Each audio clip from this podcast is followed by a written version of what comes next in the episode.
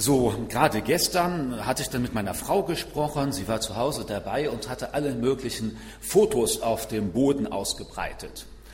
Also ich weiß noch, einige von euch, die ja etwas älter sind, die wissen das. Nicht? Also wenn man früher Bilder gemacht hat mit der Kamera, dann hat man die ausgedruckt so nicht? und dann hat man die dann irgendwo einkleben können in ein, äh, in ein Album hinein.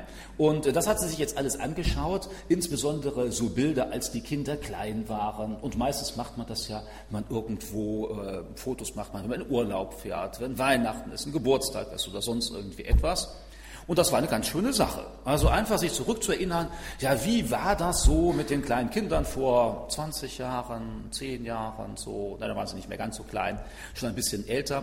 Und viele schöne Erinnerungen, schöne Erinnerungen, was wir da gemeinsam erlebt haben, gesehen haben. Und äh, das finde ich immer wieder eine tolle Sache. Das kann ja auch äh, Freude geben, nicht nur zu sehen, was ist im Augenblick dran, vielleicht im Augenblick ist gar nichts besonders Tolles und Prächtiges und falls du das jetzt nicht auf Papierbilder hast, äh, manchmal hast du das ja per Datei, irgendwo im Computer oder im Smartphone oder so und sich dann mal wieder anzuschauen, so nicht zu wischen, so, und dann wischst du da weiter und äh, dann siehst du da Bilder von schönen und glücklichen Momenten. Und die meisten haben etwa so etwas in ihrem Leben erfahren. Und manchmal kann das ja sogar dazu dienen, eben in Situationen, wo der so Alltag da ist, äh, Freude zu haben ja, an dem Leben. Aber wir wissen auch, oder die meisten von uns wissen, das Leben läuft nicht immer so. Also es gibt dann so die kleinen und großen Herausforderungen, die den meisten von uns auch keine schlaflosen Nächte bereiten. Also was weiß ich, du planst neu deine Wohnung zu streichen. Okay, das ist dann Aufwand, da musst du überlegen, wie rücke ich da die Möbel ab und wie lege ich alles aus, dass da nicht alles voll spritzt und so. Für die meisten von uns ist das aber keine nicht zu bewältigende Aufgabe, sondern wir können das planen und dann eben auch äh, durchziehen. Oder meinetwegen ein Kind ist zu Hause krank, hat irgendwie eine Erkältung. Und dann nächtelang kommt man nicht zum Schlafen. Äh, aber auch das, das ist zwar mühsam, aber wir wissen meistens, so nach 14 Tagen ist das auch wieder vorbei und dann schlafen sie auch wieder ruhig. Also es gibt die alltäglichen Herausforderungen, die uns das Leben manchmal ein bisschen schwerer machen, die so ähm, einen Aufwand brauchen, das Ganze zu organisieren und auch durchzuziehen. Und dann gibt es darüber hinaus aber Dinge, und die können uns äh, regelrecht fertig machen. Und zwar die Dinge, wo wir gar keinen Einfluss darauf haben, wo wir merken, da stoßen wir mit unseren Bemühungen an Grenzen. Äh, da geht es nicht nur darum, jetzt raffe ich mich auf, also wenn ich jetzt dann zu Hause bin und sage, also es ist zu mühsam, es muss Abend gekocht werden, zu Abend gekocht werden. Dann könnte man sagen, ja klar, da muss man sich jetzt aufraffen, muss man sehen, was gibt es denn da oder noch einkaufen und dann, aber das ist machbar. Also man muss sich halt überwinden, vielleicht zu sagen, jetzt habe ich gar nicht Lust dazu und mache es trotzdem. Aber viel schwerer sind die Dinge, wo du plötzlich vor einer Herausforderung stehst, in der egal was du tust, äh, du siehst kein Ziel vor Augen. Du weißt nicht, wie du kannst du da herauskommen. Äh, und solche Situationen treten im Leben meistens auf. Wenn man jung ist, hat man das noch nicht ganz so häufig. Umso älter du wirst, umso häufiger bist du schon vor solchen Situationen gewesen. Mancher ist dabei, weil er in einer ganz tiefen Ehekrise oder Beziehungskrise drin ist und nicht mehr sieht, wie kann ich da hinauskommen. Äh, da gibt es keine Strategie. Vielleicht hat man schon irgendein Tutorial im Internet angeschaut, wie kriege ich meine Ehekrise geregelt, aber das hat dann auch nicht geholfen, äh, weil man über Jahre hinweg in solch eine Situation hineingeschlittert ist und jetzt nicht mehr weiß, wie komme ich dabei heraus. Oder vor Jahren war es bei mir so, als der Arzt mir gesagt hat, Sie haben Krebs. Und äh, das schon in einem fortgeschrittenen Stadium. Und dann bin ich noch direkt vom Arzt äh, ins Krankenhaus gegangen. Am nächsten Tag war schon die erste Operation, nicht mal mehr zu Hause gewesen, um da noch Kleider zu holen oder so. Da war ich in einer Situation, was kann ich denn jetzt machen? Egal. Egal, was ich plane, ob ich noch irgendwo Geld spare, ob ich noch irgendwo jetzt gesunde Ernährung mir anschaffe, das hilft in dieser Situation alles nicht mehr. Denn jetzt ist der Krebs da und es ist vollkommen außer meiner Macht. Ich kann da nichts tun.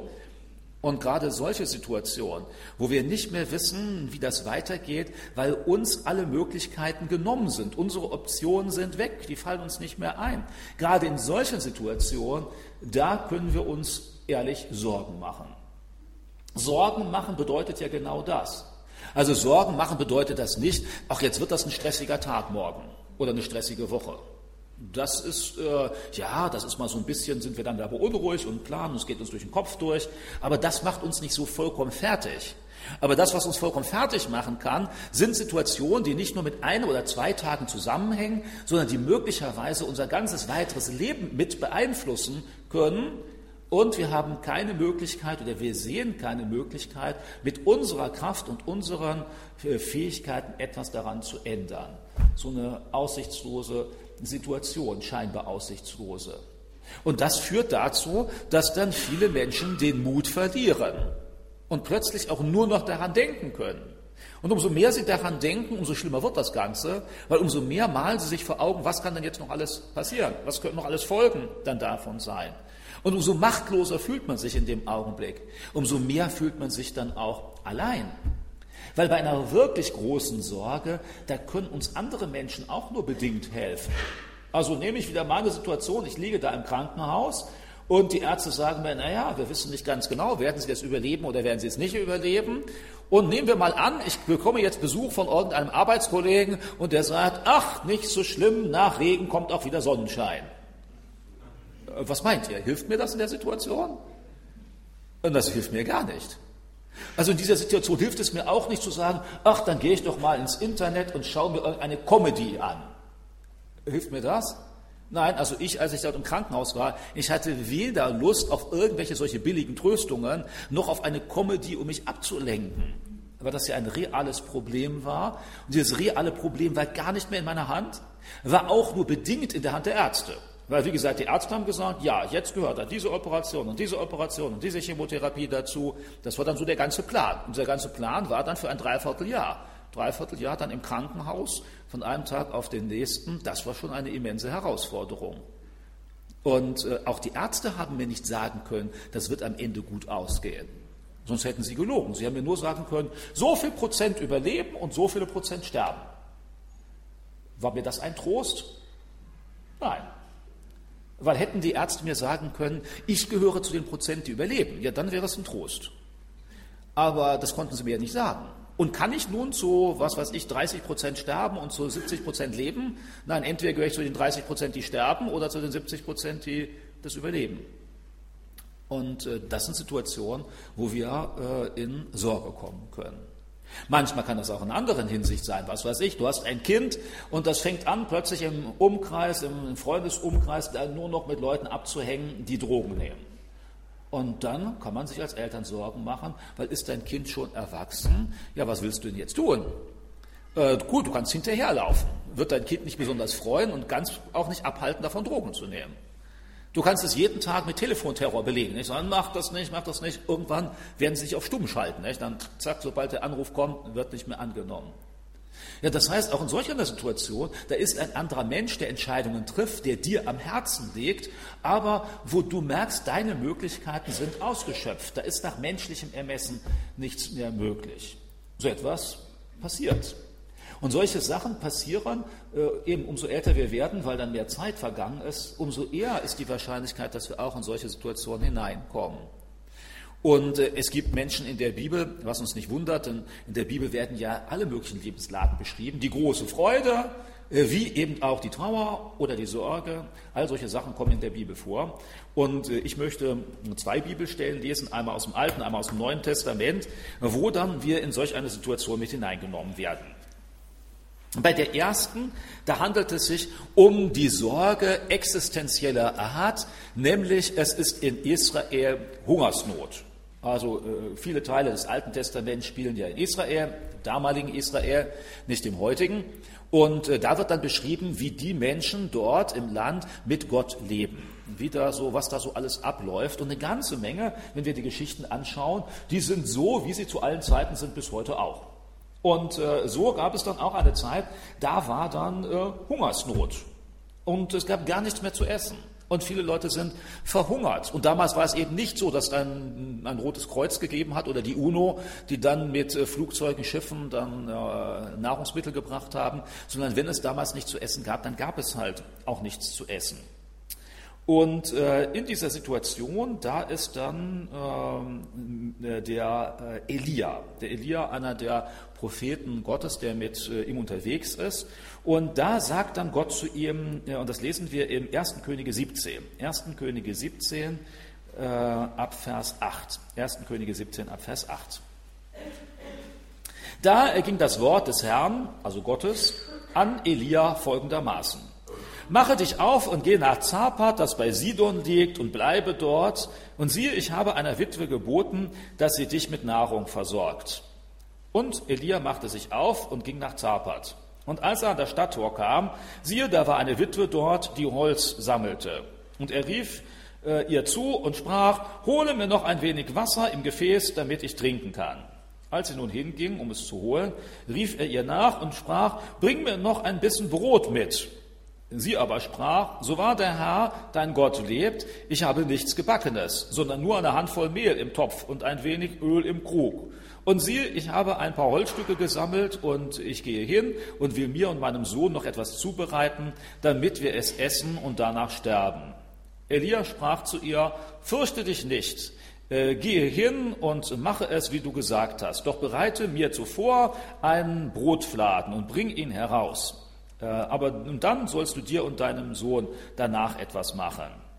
Äh, denn so spricht der Herr, der Gott Israels, der Mehltopf soll nicht leer werden und das Öl im Krug soll nicht weniger werden, bis zu dem Tag, da der Herr es auf dem Erdboden wieder regnen lassen wird. Und sie ging hin und machte es so, wie Elia gesagt hatte. Und er aß und äh, sie auch samt ihrem Haus viele Tage lang. Und der Mehltopf wurde nicht leer und das Öl im Krug wurde nicht weniger. Ähm, äh, nach dem Wort des Herrn, was er durch Elia geredet hatte. Ja, soweit erstmal. Also ich empfinde das als eine ziemlich dramatische Situation. Ich weiß nicht, ob du dich jetzt hineinversetzen kannst in die Lage dieser Frau. Also es ist schon Hungersnot. Wir müssen davon ausgehen, das war schon wochenlang. Deshalb die Ressourcen, die Nahrungsmittel sind aufgebraucht. Man kann auch nicht einfach auf den Markt gehen und etwas Neues kaufen. Es gibt nichts mehr da. Zu Hause die Vorräte sind auch verbraucht. Scheinbar haben wir hier eine alleinerziehende Mutter. Wo der Vater ist, wir wissen nicht. Gestorben, weg oder so. Jedenfalls eine Frau, ah ja, Witwe, Witwe, ja, da sie gestorben, nicht? Dann äh, gestorben, der Mann. Also sie ist jedenfalls alleine, alleinerziehende Mutter und, äh, und jetzt ist sie mit einem Sohn. Dieser Sohn scheint noch minderjährig zu sein, der wohnt ja zu Hause, wird mitversorgt und äh, jetzt ist ihre Situation, äh, sie weiß, alles ist aus, außer in ihrem Krug, da ist noch so ein kleines bisschen Mehl drin und ein bisschen Öl. Und das waren so die Grundbestandteile, mit denen man so Brotfladen gebacken hat. Und äh, dann sammelt sie draußen noch etwas Holz, also Geld jetzt Holz zu kaufen hat sie scheinbar auch nicht. Und dann will sie da auch ein paar Brotfladen. Dann sagt sie, ja, das letzte, die letzte Mahlzeit, ja, und danach ist aus. Also wenn dann nicht ein Wunder passiert, dann werden wir beide sterben, wie viele andere Menschen auch. Und dann begegnet sie, jetzt mal aus der Sicht dieser Frau, äh, an dem, äh, an dem äh, Tor, an dem Stadttor, also sie geht raus zur Stadt, sie sammelt das Holz, kommt dann wieder zurück, begegnet am Stadttor einem fremden Menschen. Denn diesen Mann, den Elia, kannte sie ja bisher nicht. Und äh, wir merken, diese äh, Witwe, diese Frau war hilfsbereit. Nicht? Der Elia, der bittet sie um etwas zu trinken und scheinbar, aha, zu trinken gab es noch, das konnte sie ihm bringen. Aber dann kommt er noch und sagt, äh, und bring mir noch ein bisschen Brot mit. Wobei man jetzt schon sagen könnte, äh, lieber äh, Gast hier, nicht? Also was ist los? Du weißt doch, es ist Hungersnot. Also äh, Brot ist rar. Das gibt's nicht einfach so. Und dann sagt sie ihm auch sogar noch offen, also wir haben nur noch so ein kleines bisschen Mehl und das ist eigentlich für mich und meinen Sohn gedacht. Und dann ist der Elia noch so dreist und dann sagt er, okay, alles klar, aber zuerst bekomme ich. Oh, das klingt ja nun gar nicht so nett und freundlich. Gut, er tröstet sie damit und sagt dann, denn Gott hat mir gesagt, aus deinem Krug, das wird nicht leer werden und aus dem Öl, das wird auch nicht leer werden. Also ich an der Stelle der Frau hätte ja erstmal meine Zweifel, ob das stimmt. Denn es könnte ja auch bloß eine billige Ausrede sein, oder? Also nehmen wir mal an, du gehst jetzt zu jemandem in der Gemeinde und äh, dann sagst du, er pumpt mir mal 1000 Euro. Er sagt, ja, ich habe aber nur noch die 1000 Euro, dann habe ich nichts mehr. Dann sagst du, okay, gib mir die 1000, bestimmt dein Konto wird wieder voll. Ja, und wer garantiert dafür? Wer garantiert denn dafür, wenn sich der Elia den Bauch vollgeschlagen hat, dass noch genügend übrig ist? Dann kann man hinterher sagen, ja gut, Pech gehabt, nicht? Also ich bin satt geworden, jetzt dein Krug ist leer. Hätte ja auch so ausgehen können. Oder glaubt ihr alles, was Leute euch erzählen? Also ich hoffe mal nicht. Denn es gibt auch eine Menge Betrüger, die umhergehen und dann irgendwelche Geschichten erzählen. Und sobald sie ihren Vorteil haben, ist dann das, was dir versprochen worden ist, ist weg. Also wahrscheinlich habt ihr auch ein E-Mail-Konto. Also jede Woche bekomme ich irgendwelche Nachrichten, dass ich eine Million gewonnen habe oder 100.000 oder ein neues Auto oder so etwas. Meistens steht dann da, ich muss nur noch eine kleine Bearbeitungsgebühr bezahlen, dann wird mir der Gewinn ausbezahlt. Äh, oder dann steht, ich muss nur meine Kontonummer angeben und dann überweisen Sie es mir auch. Und, äh, also falls ihr das bekommt, tut so etwas nicht. Äh, denn in den allermeisten Fällen habt ihr nicht wirklich gewonnen, sondern die Bearbeitungsgebühr verschwindet auf Nimmerwiedersehen und du hörst von den Leuten nie mehr was. Und das verschicken sie halt millionenfach und dann werden sie Millionäre, allein durch die sogenannte Bearbeitungsgebühr. Oder wenn du deine Kontonummer angehst, kann es sein, dass dir plötzlich ein paar tausend Euro auf dem Konto fehlen, falls du noch welche drauf hast, weil das dann jemand durch krumme Geschäfte benutzt hat. Also es gibt eine Menge Betrüger. Diese Frau konnte nicht hundertprozentig sicher sein, dass das passiert. Denn bitte sehr, wo habt ihr zu Hause einen Mehl, ein Mehl, was weiß ich, Fass oder hier ein Mehlsack, der nicht leer wird? Also normalerweise ist das bei uns so im Schrank, wo wir unsere Lebensmittel haben, die werden leer. Also meinetwegen, wenn das jetzt kein Mehl ist, meinetwegen die Nudeln. Also wenn wir denn die Nudeln gekocht haben, dann sind sie leer. Also bei uns ist es so, wir müssen regelmäßig zum Aldi, Lidl oder sonst wo einkaufen gehen, um das Ganze wieder aufzufüllen. Und das ist das Normale, was weltweit bei den meisten Menschen so geht. Und dieses ist ja keine Geschichte von Tischlein deck dich oder so, irgendein Märchen, sondern das handelt ja von historischen Personen, nicht von Sachen, wo plötzlich eine Elfe auftritt oder sowas, sondern zack, passiert irgendwas, sondern das ist ja reales Leben. Und deshalb wundert es mich umso mehr, dass diese Frau dem Elia geglaubt hat. Irgendwas muss von ihm ausgegangen sein, wo sie gemerkt hat, der Mann ist glaubwürdig. Der erzählt nicht nur Geschichten, der versucht nicht nur noch das bisschen Mehl abzuschnorren, damit er satt wird und den anderen sind egal, sondern diese Frau hat in dem Moment gemerkt, hier redet nicht nur dieser Mann, der hungrig ist zu mir, sondern hier redet Gott zu mir. Und diese Frau hat sich darauf verlassen. Obwohl sie in schwerer Not war und das, was jetzt gefordert worden ist, eigentlich ihre, ihre Not, ihre Sorgen ja noch verschlimmert hat. Also vorher waren ihre Sorgen, wir haben nichts mehr zu essen für morgen, übermorgen, für nächste Woche, aber gut, für heute reicht es noch, wir haben gerade noch ein bisschen Brot und dann keine Ahnung, was passiert. Und jetzt wird ihre Notlage, ihre Sorgen noch verschärft, indem der Elia plötzlich sagt, das bisschen Mehl, das bekomme ich erstmal. Und äh, aber das ganz Erstaunliche eben an dieser Frau, sie hat, obwohl sie vollkommen in Sorgen war, sie hat darauf vertraut, dass durch die Worte dieses Propheten Gott zu ihr spricht. Und dann hat sie sich darauf verlassen. Und erst einmal hieß das, obwohl sie in einer schlimmen Lage war, obwohl es für sie aussichtslos erschien, dass sie das kleine bisschen, was sie hatte, noch Gott zur Verfügung gestellt hat. Denn genau das meint es ja. Das meint ja nicht der Elia, sondern der Elia ist ja hier im Auftrag Gottes gekommen. Sie hat dieses bisschen Mehl, was sie hatte, Gott zur Verfügung gestellt. Und es scheint ja fast in der Geschichte so, dass das von Gott aus so eine Art, würde ich einmal sagen, Vertrauenstest gewesen war. Vertraust du mir denn wirklich? Solange es uns gut geht, solange das, das Konto voll ist und solange der Schrank voll ist und sonst alles klappt, ist das Vertrauen auf Gott einfach. Oder? Also wenn du weißt, jeden, äh, jeden Monat kommt das Geld und alles ist gut und alle sind gesund, ist das Vertrauen auf Gott einfach. Weil äh, es kostet ja nichts. Ob da nun was passiert oder nicht, es geht ja alles glatt, meinst du zumindest. Das Vertrauen auf Gott wird dann die, auf die Probe gestellt, wenn wir in solch einer Situation sind, die uns Sorgenfalten auf die Stirn treiben weil es mich unseren Möglichkeiten, äh, über unsere Möglichkeiten hinausgeht. Und genau in solch einer Situation ist die Frau an dieser Stelle. Und äh, dann drückt sie Gott Vertrauen aus, und zwar nicht nur verbal, nicht nur, dass sie sagt, Gott, ich vertraue dir, das ist ja auch noch einfach, aber echtes Vertrauen zeigt sich ja immer in der Tat. Also bin ich jetzt auch bereit, das zu tun, was der Mensch oder hier Gott von mir möchte, obwohl ich nicht direkt sehe, was dabei herauskommt. Also so typische Bilder vom Vertrauen der kleinen Kinder sind ja, nicht, also ein Kind steht da, was weiß ich, jetzt über dir und sagt springen und das Kind springt, obwohl es ja nicht hundertprozentig sicher sein kann, ob wir es auch auffangen. Bei uns Erwachsenen geht das schwieriger. Da gibt es dann irgendwie so äh, Psychokurse, die man machen kann, nicht? du und deine Mitarbeiter. Und dann soll jeder Mitarbeiter sich zurückfallen lassen und dann sind die anderen Mitarbeiter, die dich immer gemobbt haben und jetzt sollst du hoffen, dass die dich auch auffangen. Und du dir nicht den Kopf anschlägst. Ja, das braucht wirklich Vertrauen. Nicht? Und äh, ja gut, meistens weißt du ja, da ist irgendein Coach dabei, nicht? der gibt dir einen hinter die Ohren, wenn sie es nicht tun würden. Nicht? Und dann weißt du, okay, vielleicht der rettet dann mein Leben. Und, aber manchen fällt das schwer, dann so im Vertrauen sich einfach dann zurückfallen zu lassen.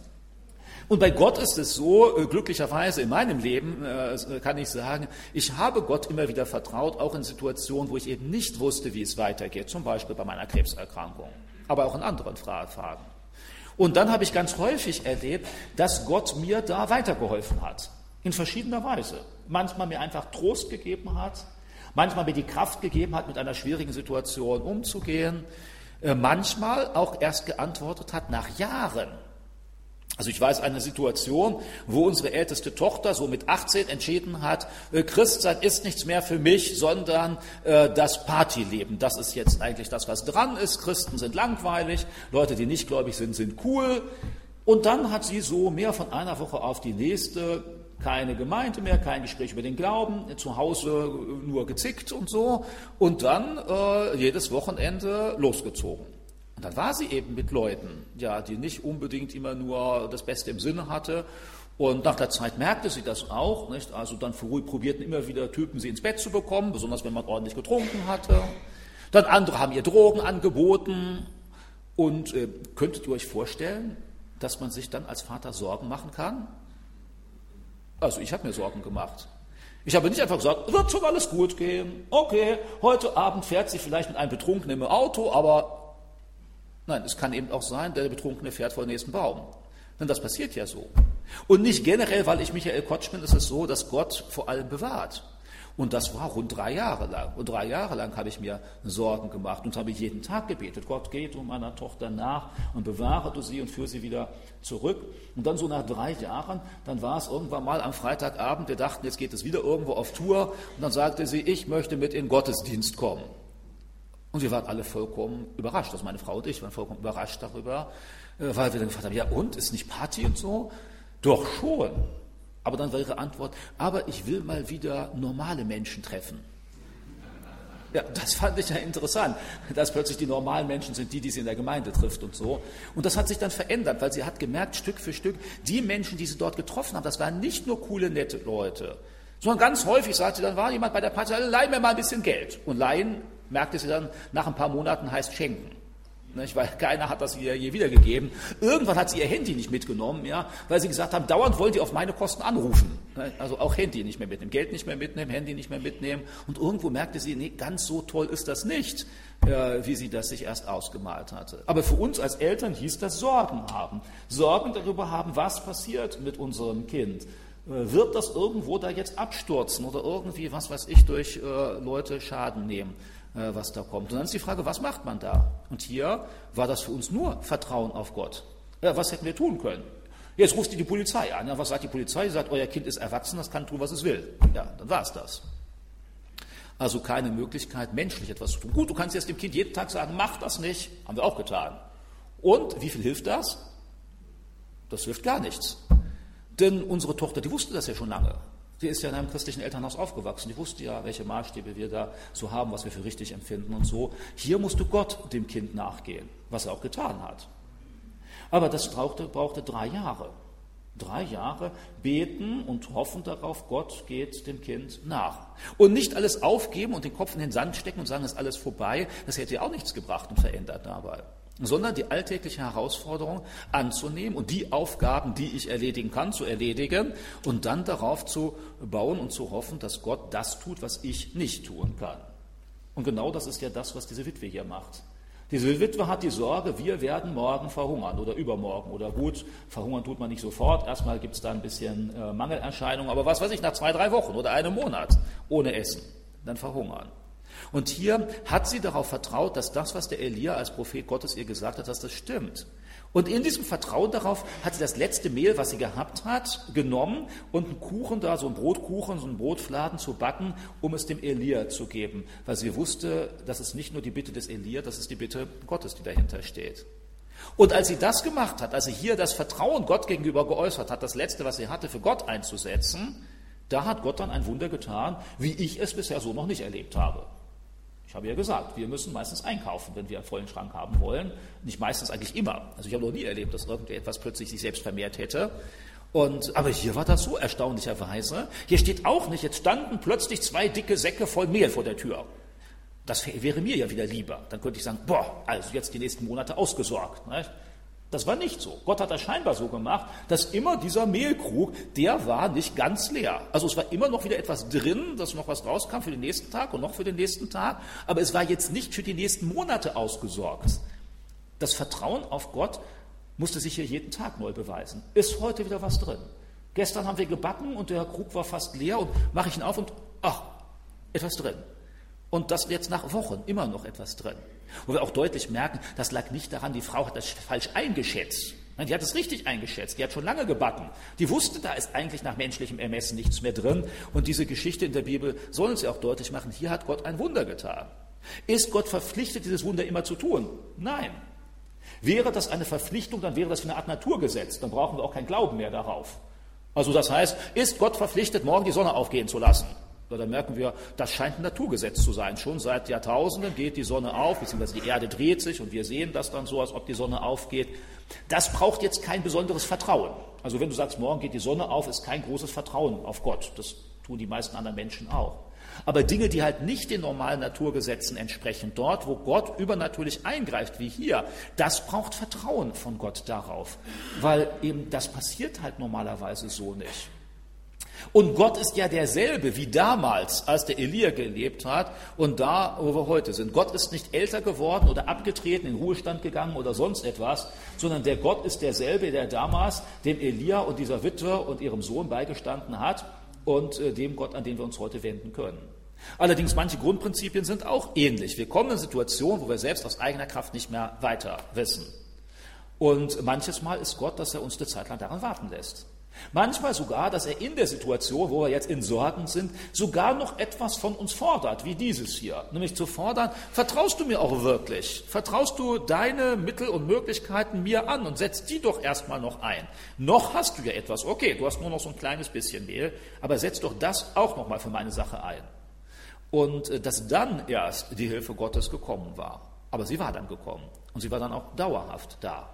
Sobald die Hungersnot zu Ende war, dann musste die Frau auch wieder ganz normal auf dem Markt Mehl kaufen und Öl kaufen. Das war nicht bis zum Ende des Lebens, da steht hier nichts, das war bis zum Ende der Hungersnot. Bis dahin hatte sie gehabt, danach war das dann zu Ende. So ähnlich wie das ja manche Bibelleser auch kennen mit dem Manna in der Wüste. Ne? Also das heißt, das ganze Volk Israel von über einer Million Menschen ziehen durch die Wüste Sinai und irgendwann in der Wüste ist alles aufgegessen, was sie aus Ägypten mitgebracht haben. Und dann Gott sie versorgt, indem eben dieses irgendwo, wir wissen bis heute nicht ganz genau, was das ist, jedenfalls jeden Morgen lag dann da etwas herum, was so, keine Ahnung, wie Popcorn, also da steht ja wie Koriandersamen, nur wer, wer von uns weiß, wie Koriandersamen schmeckt. Und äh, also jedenfalls, das schmeckte irgendwie noch ganz gut und da hat Gott sie versorgt. Sobald sie aber im Land Israel angekommen waren, dann mussten sie wieder Boden bebauen und anpflanzen. Also Gott greift da ein, wo unsere Möglichkeiten aufhören. Gott macht das nicht, damit wir faul oder nachlässig werden oder damit unsere Ansprüche immer höher steigen. Das war bei den Juden ja damals auch so. Oder die Frau hätte ja auch sagen können, also Gott, jetzt gab es schon drei Monate lang hier Mehl und Brotfladen, äh, also wie wäre es jetzt mal mit einem gebratenen Hähnchen? Hier steht nichts von gebratenen Hähnchen. Hier steht auch nicht mal was von vieler Brotauflage. Also wir könnten wir sagen, ja und was nehmen wir aufs Brot? Bisschen Käse, bisschen Wurst oder sonst was? Nix. Sondern Gott gibt hier das, was lebensnotwendig war. Also auch hier, Gott hat sich nicht verpflichtet, uns einen ständig steigenden Lebensstandard zu vermitteln oder all das zu geben, was wir uns wünschen. Diese Frau hat sich bestimmt nach Monaten der Hungersnot auch mal etwas mehr als ein Brot gewünscht. Aber Gott in dieser Situation greift ein und die Frau sieht es als Eingreifen Gottes und gibt ihr das, was sie lebensnotwendig hat, was anderen fehlt. Aber sie bekommt es hier von Gott. Also auch das ist ein äh, ziemlich deutlicher Hinweis darauf, wir als Menschen, das war beim Volk Israel ja auch so, nicht? als sie dann wochenlang ihre Manna hatten, dann fingen die auch an zu murren und sagten, was, schon wieder Manna und so. Da war nicht mehr die Erinnerung, wir haben gehungert und Gott hat uns versorgt, sondern man gewöhnt sich an diesen Standard und jetzt möchte man bitte sehr eine Steigerung. Und da, also Gott ist ja dann auch so, der gibt ihnen dann auch mal was anderes zu essen. Aber manchmal sagt Gott auch dann, ey, Schluss. Also was ist denn das? Jetzt versorge ich dich. Eigentlich soll, könntest du mir dankbar sein. Ich gebe dir das, für das du nicht mal viel getan hast. Äh, und äh, statt dass du mir dankbar bist, dann bist du nur am Rumjammern. Und wir als Menschen ticken ja so. Also das, das, merkt ihr ja schon. Wir, äh, keiner von uns wahrscheinlich ist wahnsinnig dankbar dafür, dass wir in einer normalen Wohnung leben. Wenn ihr jetzt mal zwei Jahre irgendwo im Slum in Indien leben würdet, dann würden wir natürlich alle wahnsinnig dankbar sein für das, was wir heute haben. Ich muss bekennen, ich bin nicht jeden Tag wahnsinnig dankbar für mein Auto. Zugegeben ist auch schon ein paar Jahre alt, ein paar Beulen hat es auch schon und so, aber es fährt. Also ich komme relativ gut überall hin, und, aber ich bin jetzt nicht jeden Tag wahnsinnig dankbar dafür. Besonders dankbar bin ich, wenn, ich, äh, wenn das Auto mal wieder eine Macke hat und in die Werkstatt muss. Also nicht in dem Moment, aber nachher, wenn ich es wieder bekomme und es fährt. Dann bin ich dankbar, weil ich dann plötzlich merke, dass es eben auch nicht selbstverständlich ist, dass das Auto einfach so fährt und dass ich von einem Ort zum anderen hinkommen kann. Oder manches Mal, dann bin ich unterwegs, das war jetzt gerade vor ein paar Wochen, da war ich in, äh, unterwegs in einer Gemeinde in Süddeutschland und ich komme in einen Stau und hinterher habe ich mitbekommen, es war ein Unfall. Und da bin ich in dem Stau zwei Stunden lang. Und äh, da ich zu den wenigen Menschen gehöre, die noch kein Handy haben, dann war es so, die Gemeinde wartet und ich bin im Stau und ich habe auch keine Möglichkeit, die anzurufen. Ist jetzt auch kein Weltuntergang. Irgendwann habe ich gemerkt, jetzt ist die Zeit sowieso vorbei. Alles vorbei, egal, wenn der Stau sich auflöst. Ich bin dann noch zur Gemeinde gekommen und da habe ich noch so zwei, drei letzte Leute getroffen, die noch die Tür abgeschlossen haben, äh, weil die dann so nach einer Stunde gesagt haben, jetzt ist Schluss, jetzt gehen wir nach Hause, was ja auch richtig war. Nicht? Ich wusste ja keiner, ob ich da noch komme oder nicht. Also es war unangenehm, muss ich ja schon sagen. Und in solchen Situationen ärgere ich mich dann, denke, was, wie schlecht sind die Straßen in Deutschland? Aber dann war ich in diesem Sommer zum Beispiel zum Unterrichten in Kenia und äh, wenn ich mal über kenianische Straßen gefahren bin, danach erstmal die nächsten Wochen, oder als ich dann wieder in Deutschland war, habe ich gedacht, boah, wie toll sind die Straßen hier. Wie super kommt man da durch und so. Und so ein kleiner Stau mal, ach, da mal so ein bisschen warten, das ist ja alles gar nichts. Nicht? Und ja, aber es kommt auf den Vergleich drauf an. Also was ich mit euch da sagen will, ist, Gott hat uns nicht versprochen, dass die Straßen für uns immer frei sind, dass wir immer das beste und neueste Auto haben oder so etwas. Aber Gott hat uns versprochen, da wo eine Notlage ist, dass er uns nicht alleine lassen wird, so wie diese Frau hier auch. Manchmal ist es aber auch nur das Lebensnotwendige, manchmal auch mehr. Also ich bekomme mehr als Brot, ihr wahrscheinlich auch, nicht? Heute Morgen sowieso, als ich da ja zum, war ich ja zum Essen eingeladen. Also äh, es gab viel mehr als Brot. Nicht? Also lasst euch mal bei der Familie Lüdke einladen, dann äh, merkt ihr, da ist wirklich ordentliches Frühstück serviert so. Nicht? Also äh, mit allem Möglichen. Und äh, aber zugegebenermaßen, selbst wenn ich heute Morgen nichts gegessen hatte, würde ich nicht tot umfallen. Nicht? Also so beim Verhungern bin ich nicht. Aber es war trotzdem schön. Und manchmal beschenkt Gott ja auch so. Nicht? Also mit Sachen viel mehr, als ich eigentlich bräuchte. Aber das, was hier drin steht, ist eh ja. Du kannst Gott äh, zu Gott kommen mit deinen Sorgen. Und Gott hat auch versprochen, für deine Sorgen da zu sein. Aber er gibt dir nicht immer das, was du dir wünschst, oder auch nicht mal eine Steigerung des Lebensstandards, aber er gibt dir das, was du brauchst. Und manchmal will er dadurch auch unsere Wahrnehmung verändern, nämlich stärker auf das zu schauen, was wir wirklich brauchen. Denn wir leben in einer Gesellschaft, in der wir manchmal uns sogar mit Sachen belasten können, die eigentlich uns gar nicht gut tun, äh, vielfach haben wir Sachen in den Schränken, die wir gar nicht brauchen, aber die wir erhalten müssen und so. Und äh, da will Gott auch manchmal uns dahin führen zu sehen, du brauchst auch viele dieser Sachen gar nicht. Beschwere dich mit denen. Ich freue dich mal an den einfachen Sachen, die da sind. Denn vieles von dem, ob wir uns freuen oder nicht, hängt nicht nur an unseren äußeren Umständen, sondern hängt an unserer inneren Perspektive dazu. Und wenn wir diese Perspektive verändern, freuen wir uns plötzlich an Sachen, die eigentlich ganz einfach sind. Also ich erinnere mich zum Beispiel an eine, äh, in im Rahmen der Krebsbehandlung hatte ich eine schwere Operation und dann durfte ich tagelang nichts essen nach der Operation. Also das heißt, der ganze Bauch war aufgeschnitten nicht, und dann wieder zusammengetackert. Das war so, weiß nicht, ob ihr das kennt als Mediziner. Das heißt, habe ich gedacht, das sieht ja aus wie Frankenstein, als ich da aus der Operation wieder aufgewachsen, aufgewacht bin über so, so Tackernadeln, nicht? Also so wie eine, naja. Und das ist jedenfalls zusammengewachsen, aber jetzt durfte ich tagelang nicht essen. Und als ich dann wieder etwas essen durfte, da habe ich so ein bisschen Zwieback und trockenes Brot bekommen. Also ich glaube, nie in meinem Leben hat mir trockenes Brot so gut geschmeckt wie nach dieser Operation. Also wenn ich heute trockenes Brot angeboten bekomme, dann denke ich mir, naja, also gut, das ist was vielleicht für die Mülltonne. Nicht? Also ja, Gut, das haltet ihr mir vielleicht für undankbar nicht? und denkt, ja, also ich esse jeden Morgen trockenes Brot. Aber, nein, also bei mir gibt es, bei uns zu Hause gibt es nicht nur trockenes Brot, sondern dann auch noch ein bisschen mehr. Und auf dem Brot war ja nichts drauf. Aber nachdem ich lange das nicht gehabt habe, da habe ich plötzlich gemerkt, ey, das ist ja auch ein Geschenk. Das ist ja auch etwas Tolles, was Gott gibt, äh, was, wo ich im Alltag mich häufig wieder daran gewöhnt habe. Also ja, wir können zu Gott kommen. Äh, Gott äh, will auch auf unsere Sorgen hören. Wir sind, wenn wir ihm nachfolgen wollen, da nicht alleine. Aber wir müssen auch aufpassen, dass wir Gott jetzt nicht versuchen, Vorschriften zu machen, wie er zu antworten hat. Weil darauf geht er nicht immer ein. Sonst kann es eben sein, dass ich sage, jetzt bin ich aber mit Gott unzufrieden, weil er nicht das tut, was ich eigentlich mir so wünsche. Und dann sehe ich vielleicht nicht, wo er auf der anderen Seite zu mir spricht oder mir irgendwas deutlich macht und mir etwas gibt, weil es nicht das ist, was ich jetzt will, was ich erwarte, was ich mir erhofft habe.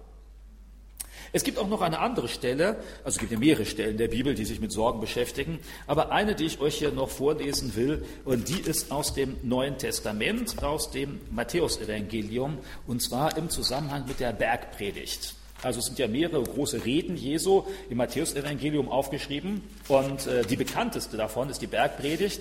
Die hat Jesus am Nordrand des Sees Genezareth gehalten und da hat er eine ganze Menge Sachen abgehandelt. Die Leute waren da alle, haben sich alle ringsherum gelagert.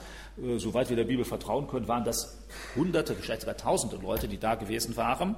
Und dann hat Jesus ihnen eine ganze Menge Dinge darüber erzählt, wer Gott ist und wie Gott ist und wie man als Christ leben sollte.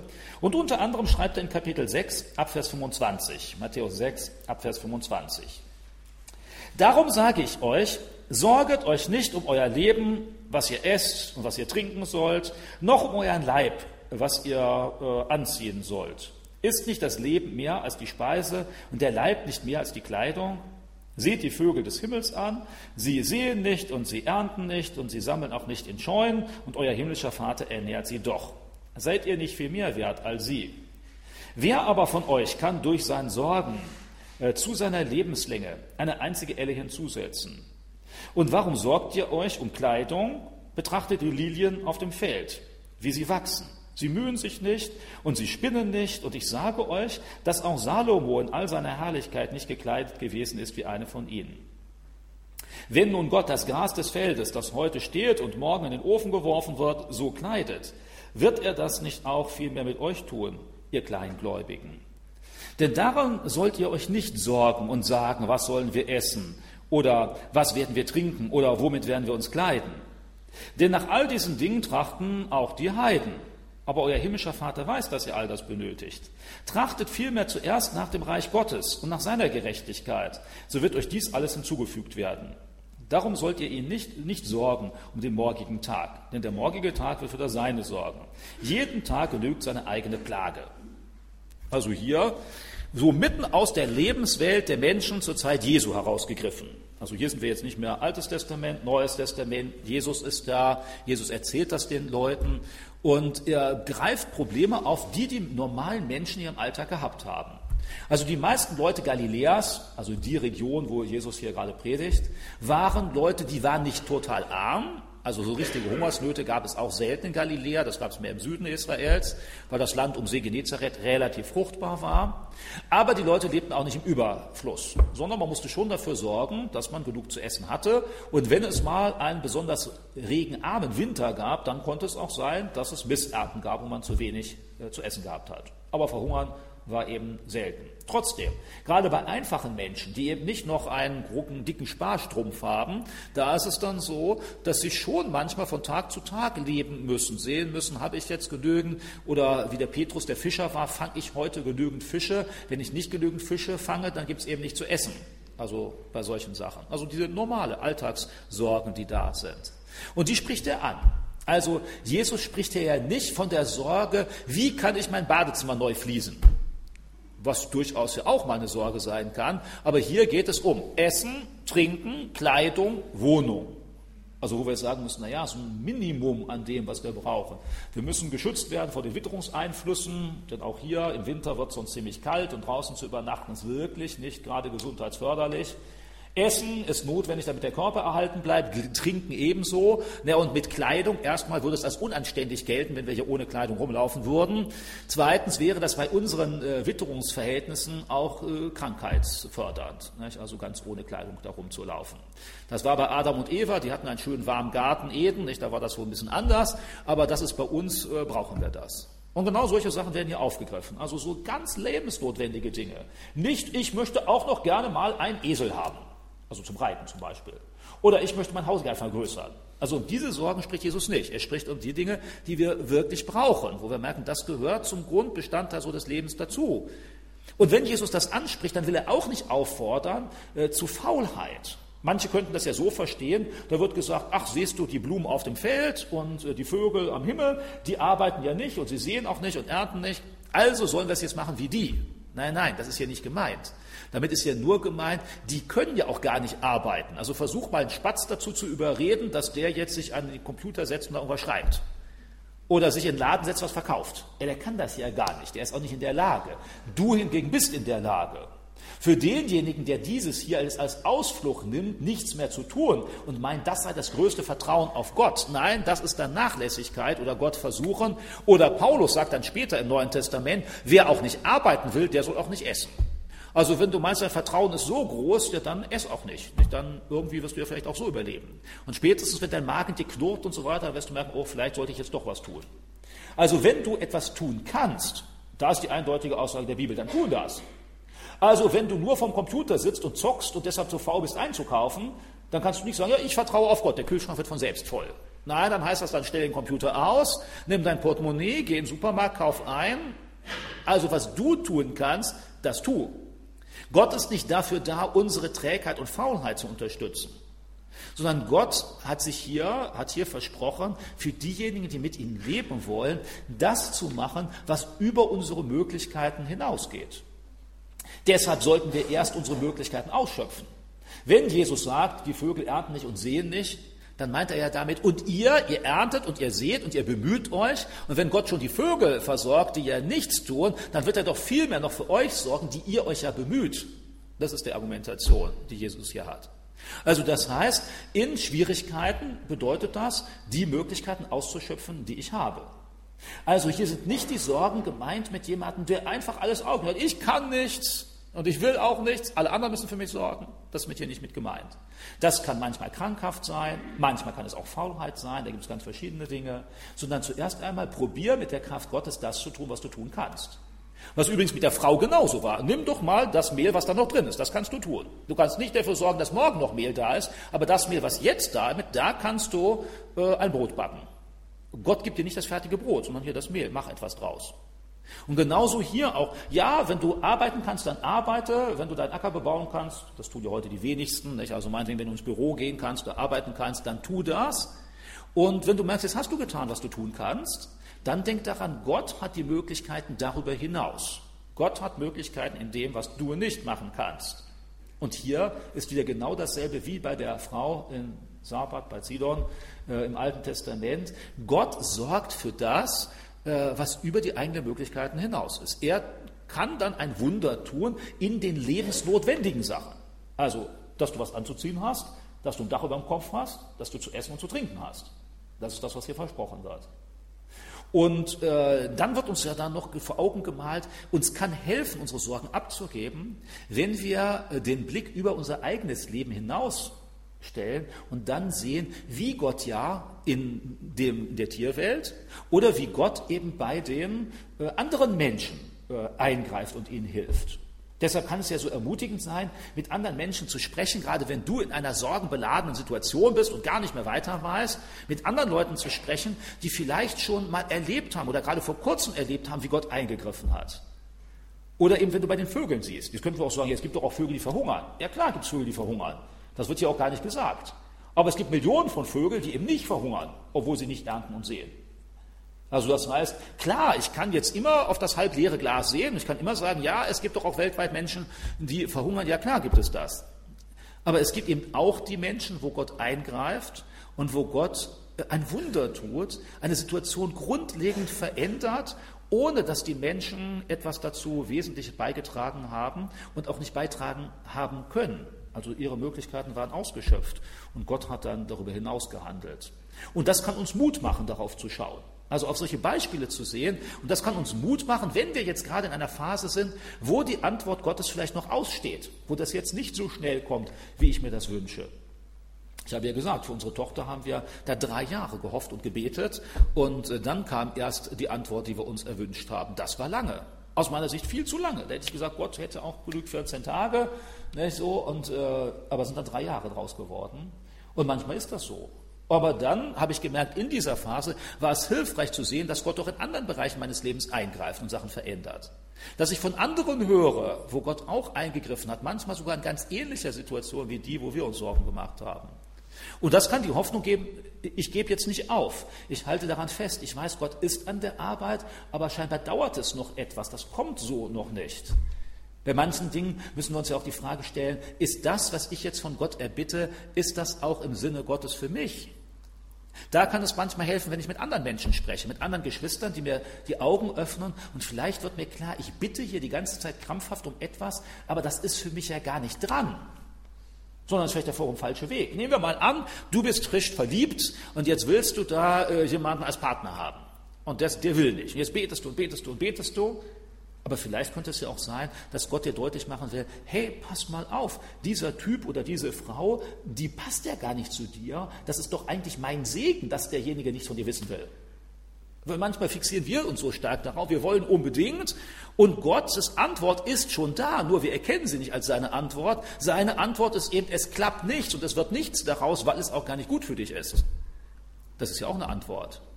Manchmal schützt uns Gott vor dem, was wir uns unbedingt wünschen, weil Gott eben schon mehr weiß als wir und weiß, das wäre für uns, für diese Situation gar nicht gut.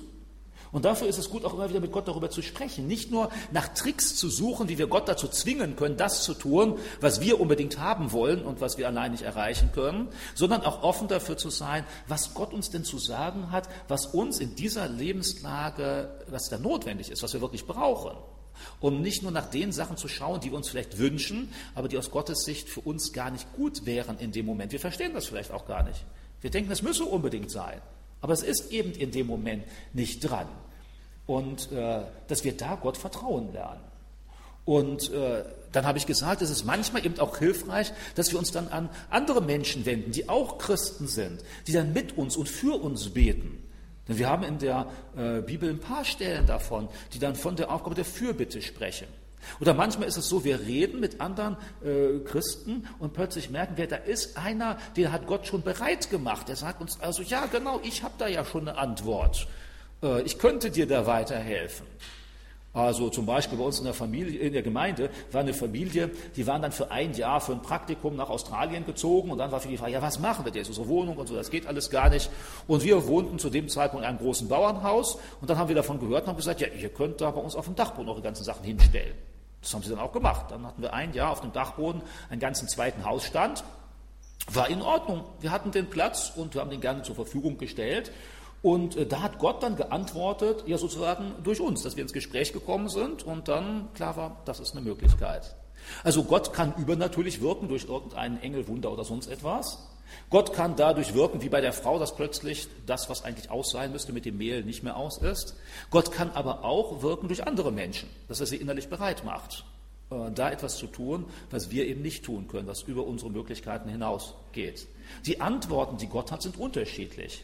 Und wir sollten jetzt nicht dazu neigen, Gott zwingen zu wollen, genau das zu tun, äh, was wir uns vorstellen. Sowohl im Ziel als auch in der Art und Weise. Also wenn ich jetzt warte, also das müsste aber so und so laufen. Meinetwegen die Witwe, die hätte sich jetzt gedacht, Gott müsse jetzt den ganzen Sack voll Mehl morgens vor der Tür stehen haben.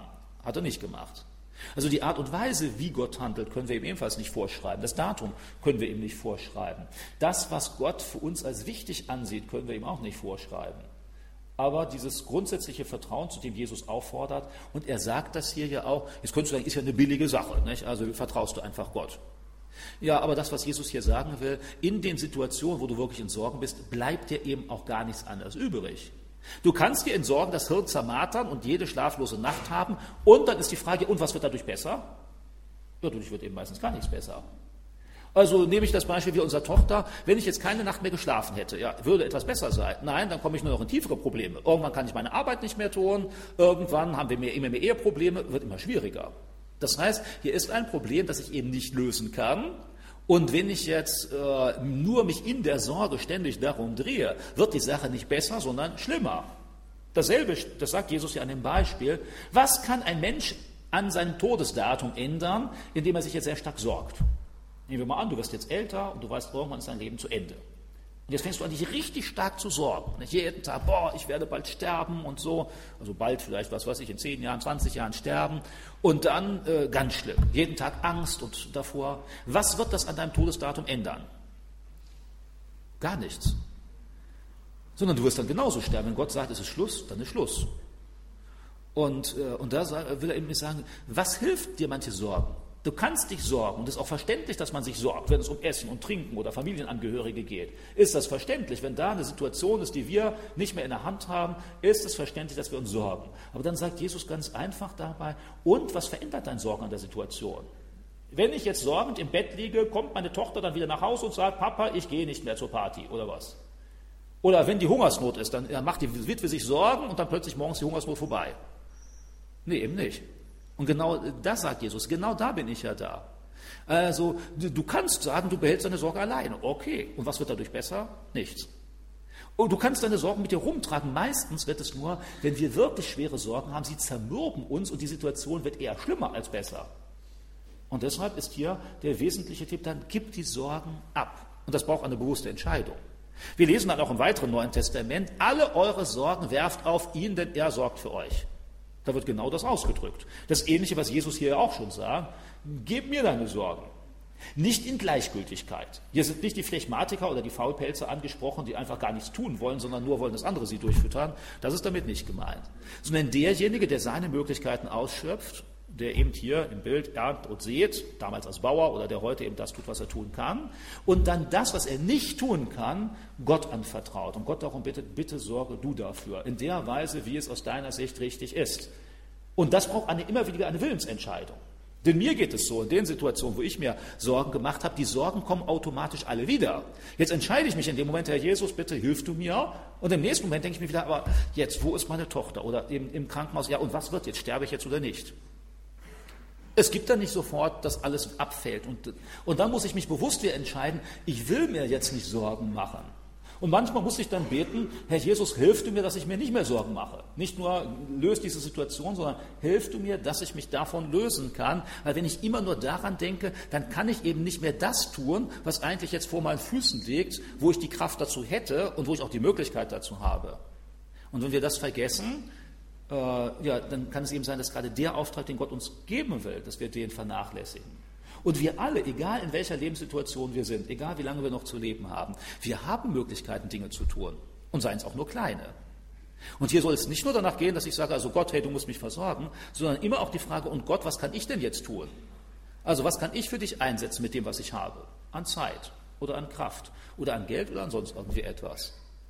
Und manchmal will Gott das eben auch gerade. Also nicht nur, dass wir zu ihm kommen und die Hände aufhalten, ne, sozusagen wie Almosenempfänger, sondern dass wir das einsetzen, was wir haben und dass Gott für das sorgt, was wir eben nicht in der Hand haben und nicht tun können. Und dann kann das ganz entlastend sein, wie mit diesem hier, alle eure Sorgen werft auf ihn. Oder sorget nicht, denn nicht, und hier, hier, da haben wir, sorget nicht um, den, äh, um Kleidung und so weiter und so weiter. Also eine Aufforderung, aber diese Aufforderung, das kommt nicht von selbst. Wir müssen uns innerlich entscheiden. Und das heißt immer wieder neu entscheiden. Und dem einen hilft es, wenn mal ein anderer mit ihm betet und der ihm hilft, zu sagen, jetzt denk nicht daran. Oder wenn dann wieder die Sorgen kommen und dich erdrücken wollen, dass du jemanden anrufen kannst. Und wieder kommen jetzt diese Sorgen und dann du redest mit jemandem und merkst, es wird jetzt ein bisschen leichter. Oder manche machen das auch so, sie schreiben dann ihre Sorgen mal irgendwo auf und schließen sie dann ein und sagen, so, jetzt sind die Sorgen da gut aufgehoben und das sind ja nur so äußere Hilfen so äußere Hilfen, die äh, dazu beitragen können, dass wir nicht an den Sorgen festhängen. Denn manches Mal ist es so, mit der Zeit, die Sorgen werden so zu einem Teil unseres Lebens, dass es nicht nur das eigentliche Problem ist, was da steht, sondern die Sorge selbst wird zu einem Problem. Und da müssen wir entscheiden, ich will dieser Sorge nicht mehr weiter nachgehen. Ich will diese Sorgen nicht mehr auf meinen Schultern herumtragen, weil ich kann es ja auch gar nicht und ich kann da auch gar nichts verändern. Und dann braucht es manchmal dreimal am Tag oder zehnmal am Tag die Entscheidung, Herr Jesus, nimm du die Sorgen. Ich will da jetzt nicht mehr weiter nachgehen, weil das macht mich nur total fertig und ich kann den normalen Herausforderungen meines Lebens gar nicht mehr nachkommen. Und wenn es dir hilft, sprich mit anderen Leuten darüber Manchmal sehen andere dann auch klarer in deinem Leben, was vielleicht veränderbar ist. Oder ihnen kommt eine ganz gute Idee, weil Gott ihnen das gezeigt hat, was gerade dran ist. Oder sie haben gerade den freien Dachboden, wo man Sachen unterbringen kann. Und, äh, und dann ist schon eine Sorge weniger, ist das weg. Und da habe ich in meinem Leben erlebt, dass Gott immer wieder geholfen hat. Manchmal erst nach Jahren. Manchmal bedeutet das auch, ich muss Sachen verändern in meinem Leben, weil ich selbst daran beteiligt war, dass eine gewisse Sache schiefgelaufen ist. Auch das kann ja sein. Denn Gott sagt auch nicht einfach, leb wie du willst, ich werde halt alles glatt biegen. Nee, auch so nicht, sondern manchmal sagt dann Gott auch, hey, du hast jetzt Sorgen, aber du selbst bist mitverantwortlich dafür. Hier musst du auch einen Teil beitragen dann. Und dann werde ich das machen, was du nicht tun kannst. Also Sorgen abgeben. Mit Sorgen werdet ihr alle immer wieder mal zu tun haben. Wenn bisher nicht, dann seid sehr dankbar und dann merkt ihr, ihr habt ein totales Ausnahmeleben. Das haben die wenigsten anderen. Wenn du immer wieder mit Sorgen zu tun hast, dann denk daran, du kannst sie bei Jesus ablegen. Du kannst Jesus darum bitten. Er hört zu, das hat er versprochen. Und wenn du dann im Leben auf ihn vertraust, also nicht, wenn du ihn nur so als Notnagel haben willst, sondern wenn du wirklich in deinem Leben auf ihn vertraust, dann wird er dazu hören und wird auch antworten. Nicht immer genau das, was du dir wünschst, nicht immer genau zu dem Zeitpunkt, wo du es dir wünschst, nicht immer so schnell und so weiter, aber er wird antworten. Das ist hier ein Versprechen, was darin ist. Und das habe ich erlebt und das haben ganz viele andere Christen auch erlebt über die letzten 2000 Jahre hinweg, weltweit, überall. Und äh, ich glaube, darauf können wir bauen. Und das ist eine wirkliche Hilfe, gerade in Situationen, wo wir gar nicht mehr weiter wissen. Nicht bei den Dingen, die wir selbst in die Hand nehmen können, ist klar, das sollten wir tun. Und dann vergiss auch nicht, wenn du das immer wieder Gott abgibst, vergiss nicht, dann die Dinge zu tun, die du noch tun kannst. Wenn du nur noch auf die Sorgen schaust, hast du mit der Zeit den Eindruck, ich kann ja gar nichts tun. Und das stimmt nicht. Gott kann dich gebrauchen, egal mit wie wenig Zeit oder Talenten oder sonst irgendwas du hast. Du kannst damit etwas tun. Und manchmal merkst du, wenn du das machst, wie die Frau mit dem äh, mit dem bisschen Öl und, äh, und äh, Mehl. Dann greift Gott auch ein und hilft dir bei den Dingen, wo du selbst nicht weiterkommst. Also nicht nur darauf fixieren, wo ist da das Problem, sondern den Blick weiter zu haben, wo Gott dich gebrauchen kann, was du Gutes tun kannst durch die Möglichkeiten, die Gott dir gibt und dann auf ihn vertrauen und immer wieder abgeben und dann zu sagen, auch ich will jetzt nicht mehr daran denken und nimm du das weg und mit anderen Leuten sprechen und so. Ich habe euch ein paar Tipps gegeben. Ich hoffe, die helfen euch weiter und vor Dingen Gott hilft euch dann weiter, wenn ihr mal wieder in der Situation seid, wo ihr in, in Sorgen niedergedrückt seid.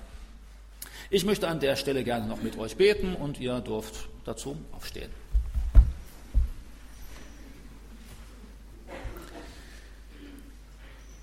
Herr Jesus Christus, wir danken dir dafür, dass du hier, als du auf der Erde warst, dich um die äh, schwierigen Situationen im Leben vieler Menschen gekümmert hast. Ich würde das ja auch gerne erleben, dass das so ist, wie da kommt einer, der blind geboren ist, zu dir und bittet dich darum und du machst ihn einfach wieder sehend. Das finde ich fantastisch. Und ein anderer, eben der da hungert im Alten Testament, diese Frau, dass du da Nahrung gibst, da wo es scheinbar gar keine Nahrung gibt. Oder da, wo Leute verzweifelt waren über ihr Leben, ja, wie zum Beispiel die Frau, die dort von einem Mann zum nächsten gezogen ist und innerlich leer war und sie dann dir begegnet ist und du ihr vergeben hast und äh, dann sie eine neue Perspektive im Leben bekommen hat, Sinn im Leben gespürt hat. Es gibt so unzählige Menschen, die da begegnet sind und wo du eingegriffen hast in Sorgen und Problemen, die sie selbst nicht mehr haben lösen können. Danke für diese Beispiele. Danke auch für die Beispiele in meinem Leben, dass ich da immer wieder erfahren konnte, dass in aussichtslosen Situationen, wo ich nicht mehr wusste, wie es weitergeht, dass du dort geholfen hast und dass du Dinge grundlegend verändert hast. Das hat bei mir das Vertrauen da rein gestärkt, dass du das auch in der Zukunft tun wirst. Und ich möchte dich bitten, für all diejenigen, die heute hier sind, denen es gut geht, dass sie sich daran freuen können, dass sie es nicht für selbstverständlich nehmen, dass sie dir dankbar sind dafür. Dass sie nicht vergessen, wo du in der Vergangenheit eingegriffen hast, ich möchte dich bitten, für diejenigen, die da sind und die momentan mit Sorgen zu tun haben, Situationen, die sie selbst nicht verändern können, keine Perspektive dafür haben, dass du ihnen einen Weg zeigst, wie sie Sorgen bei dir abladen können. Selbst wenn sich das Problem an sich noch nicht gelöst hat, aber dass sie diese Sorgen loswerden, die sie niederdrücken und deprimieren. Ich möchte dich dann auch bitten, dass du eingreifst und Sorgen veränderst oder deutlich machst, auf welchem Weg wir selbst etwas dazu beitragen können, diese Situation zu verändern. Bereite du auch all diejenigen darauf vor, wo dann erst sorgenvolle Situationen in den nächsten Wochen und Monaten auf sie zukommen die sie jetzt noch nicht sehen. Aber mach du uns innerlich stark, dass dann in einer Situation, wo wir keine Lösung haben, dass wir dann nicht einfach total verzweifeln, den Kopf in den Sand stecken oder äh, sonst nicht mehr wissen, was dran ist, sondern dass wir dann stark genug sind, auch an dir festzuhalten, selbst wenn wir nicht wissen, was morgen passiert und übermorgen passiert oder wenn das aussichtslos zu sein scheint. Danke, dass du Gott bist, der mehr Möglichkeiten hat und mehr Verständnis hat, als wir als Menschen das haben. Danke, dass wir uns an dich wenden können. Und äh, bitte begleite du uns da, dass wir das nicht vergessen und erfahren, wo du eingreifst. Amen. Amen.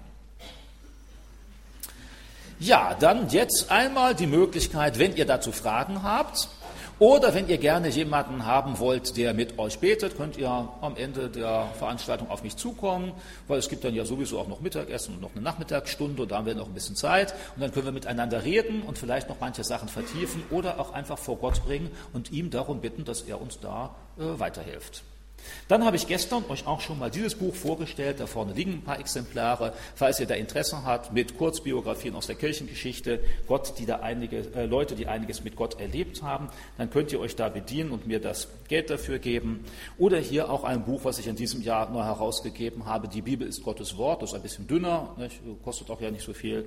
Da geht es dann in zehn Beiträgen darum, äh, warum kann man dem Wort Gottes vertrauen. Die zehn wichtigsten archäologischen Funde zur Glaubwürdigkeit der Bibel oder zehn Beispiele, wo die Bibel unsere Welt stark geprägt hat, positiv, zum Beispiel durch die Erfindung von Krankenhäusern, äh, und wir alle davon profitieren. Oder die zehn wichtigsten Personen, die zur Überlieferung der Bibel in den 2000 Jahren beigetragen haben. Also viele einzelne Fakten, die Mut machen können, der Bibel zu vertrauen, da vorne auch, könnt ihr auch mitnehmen und mir dann das Geld dafür geben. Und sonst, wie gesagt, wenn Fragen sind oder Bedarf von Gebet, kommt dann auch auf mich zu in der Pause. Danke.